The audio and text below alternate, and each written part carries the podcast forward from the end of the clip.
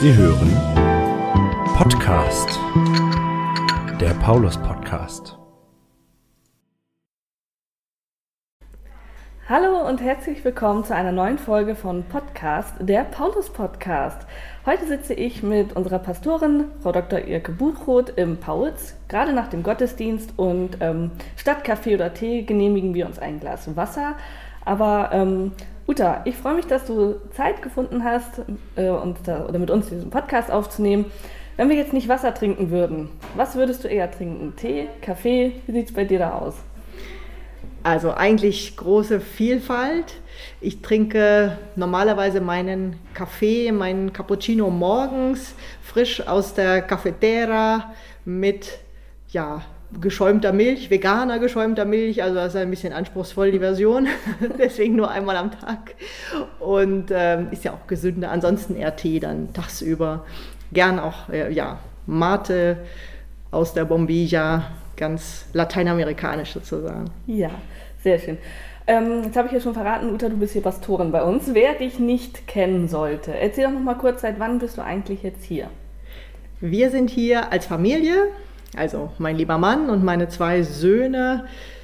Der Kleine ist fünf, der Große sieben Jahre alt. Wir sind hier seit Ende 2019 also zurückgekommen aus Peru. Wir waren dort für das ELM tätig im Auslandsdienst ähm, interkulturelle Theologie und sind 2019 zurückgekommen. Ja, sehr schön. Du bist dann äh, quasi für ähm, Matthias Schlicht, der die Stelle vor inne hatte, hast du jetzt quasi seinen, seinen Job sozusagen hier jetzt die Stelle bekommen. Sehr schön. Wir freuen uns, dass du, du und deine Familie, dass ihr hier seid und uns so bereichert.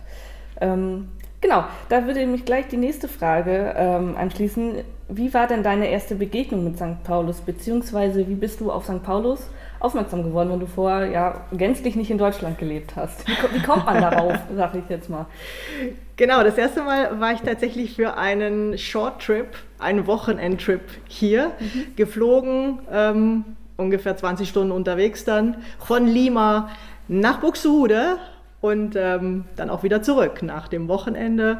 Habe hier ja ein paar Leute kennengelernt schon, ähm, Vorstellungsgespräch gehabt und das gleiche dann nochmal zur Aufstellung und so weiter. Also es mhm. waren schon einige, einige ähm, Flüge, die jetzt ja, über die man sich dann schon Gedanken macht, klimatechnisch sozusagen. Aber es war sehr spannend. Mein Mann hat die Stelle tatsächlich entdeckt, als es Aha. hieß, es geht jetzt zurück. Also im Auslandsdienst ist man höchstens neun Jahre. Mhm. Und es war aber noch gewünscht, weil ich dort ein Institut aufgebaut habe, das also ähm, eigentlich noch fortgeführt werden sollte. Und mein Chef war ganz interessiert daran, dass ich noch da bleibe, hat also alles dafür getan.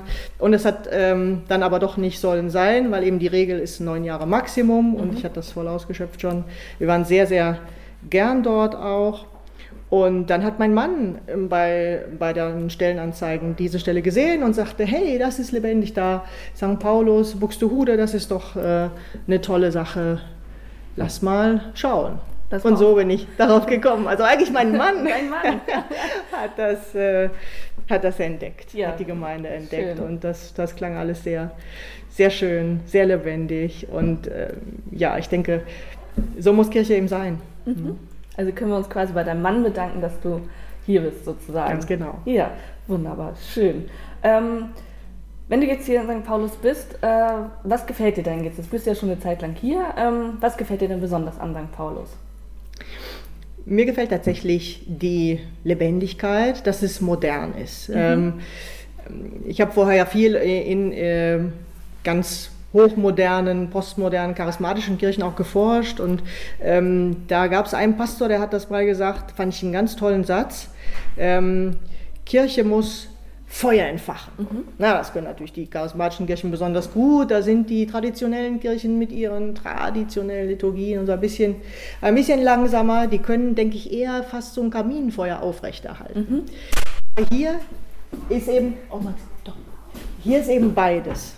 Mhm. Und ähm, dass wir sowohl die Gemeinschaft, die, die ähm, das Kaminfeuer mhm. darstellt, mhm. da ist, aber auch das Feuer entfacht. Also ich denke, das äh, ist ganz wichtig und dass wir wie eine ja eigentlich Bäckerei, dass wir täglich frisch anbieten. Das ist also nicht, ah, Kirche, es gibt ja dieses Vorurteil, Kirche, das ist von gestern Und ähm, da ist es ja, ein bisschen langweilig. Und ich denke, das, ähm, das, das darf eben nicht sein. Ja. Sondern wir müssen täglich frische Ware anbieten. Ja. Ähm, und dann kommen die Leute auch. Ja, sehr schön. Ähm, genau. Und ähm, wie meinst du oder was hast du bisher an oder wie hast du an St. Paulus mitgebaut? Mhm. Also da du jetzt ja relativ kurz ist, hier wissen wir natürlich nicht Stein auf Stein. Ähm, die Kirche steht ja schon dieses Jahr 50 Jahre, aber ähm, andersweitig. Hier hast du andersweitig mitgebaut. Genau, ich denke, da sind ähm, wir natürlich ähm, als Pastoren vor allem dafür da, am Glauben mitzubauen. Also für das Wachstum der Kirche zu sorgen. Das kann man jetzt natürlich einmal quantitativ sehen, äh, wachsen gegen den Trend, aber das tut auch St. Paulus leider nicht. Das tut ja keine Gemeinde in unserer Landeskirche. ähm, wir schrumpfen ja grundsätzlich.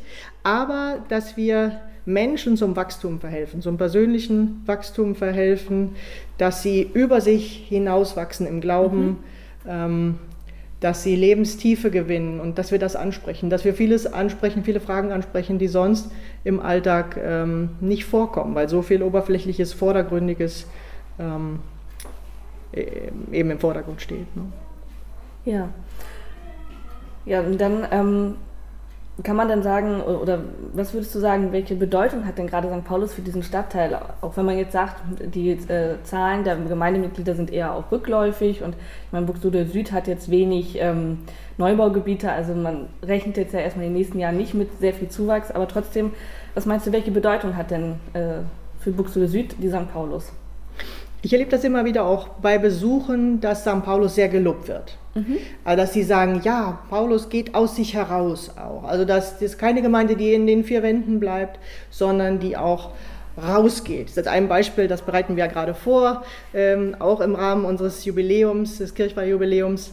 Ähm, zum Beispiel unser Rainbow Dinner, das dann am Torfweg stattfinden wird, also mitten unter den Menschen vor der Ladenzeile, dass Kirche sozusagen präsent ist unter den Menschen, dass wir rausgehen ähm, zu den Menschen. Und denke darin, ähm, das, ist, das ist sehr gut.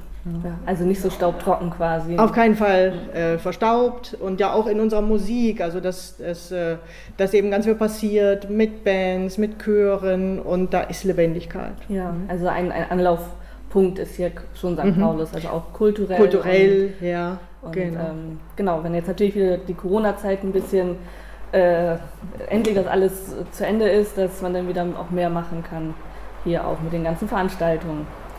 Ja, ähm, eine Frage habe ich noch.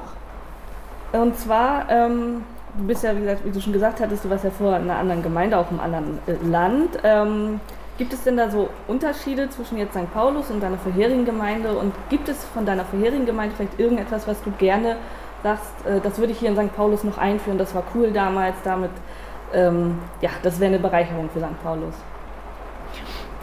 Ja, das war natürlich ein ganz anderer kultureller Kontext. Ähm, in Peru ähm, haben wir eben auch, auch ganz viele ganz neue Gottesdienste.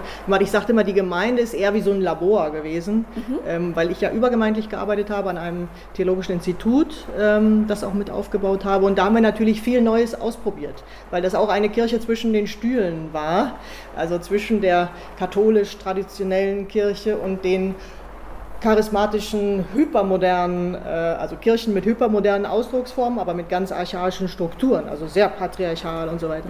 Und wir dazwischen als sehr progressive Kirche, ähm, die ja eben auch Neues gedacht hat, die Glauben wirklich reflektiert hat, Bibel reflektiert hat, also nicht biblizistisch äh, gearbeitet hat. Und ähm, was kann man von dort mitnehmen?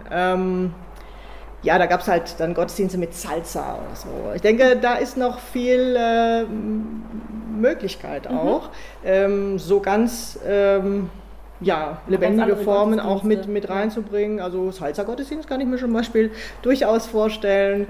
Ähm, wir haben auch im Bereich Sport gearbeitet, viel Sport und Kirche zusammen. Das finde ich auch eine ganz spannende äh, Sache. Und natürlich die, die theologische Reflexion, also dass wir aktuelle Themen dann auch ähm, in Form von Vortragsreihen. Passiert ja auch. Wir haben das ja gerade im Pauls die Klima, Ja, ähm, die Reihe zum, ja. zum wie kann es, ähm, wie kann es klappen, ähm, die Reihe zum, zum Klimawandel und wie Kirche ähm, auch für die Schöpfung eintritt.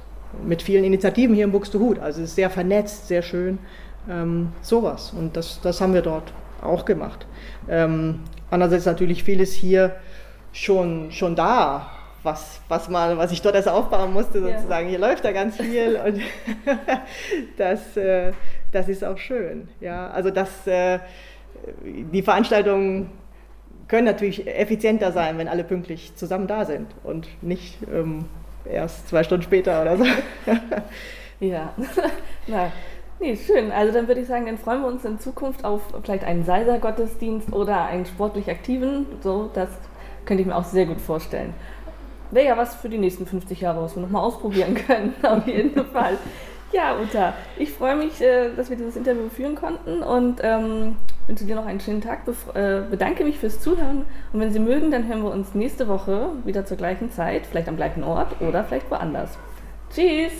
Ciao!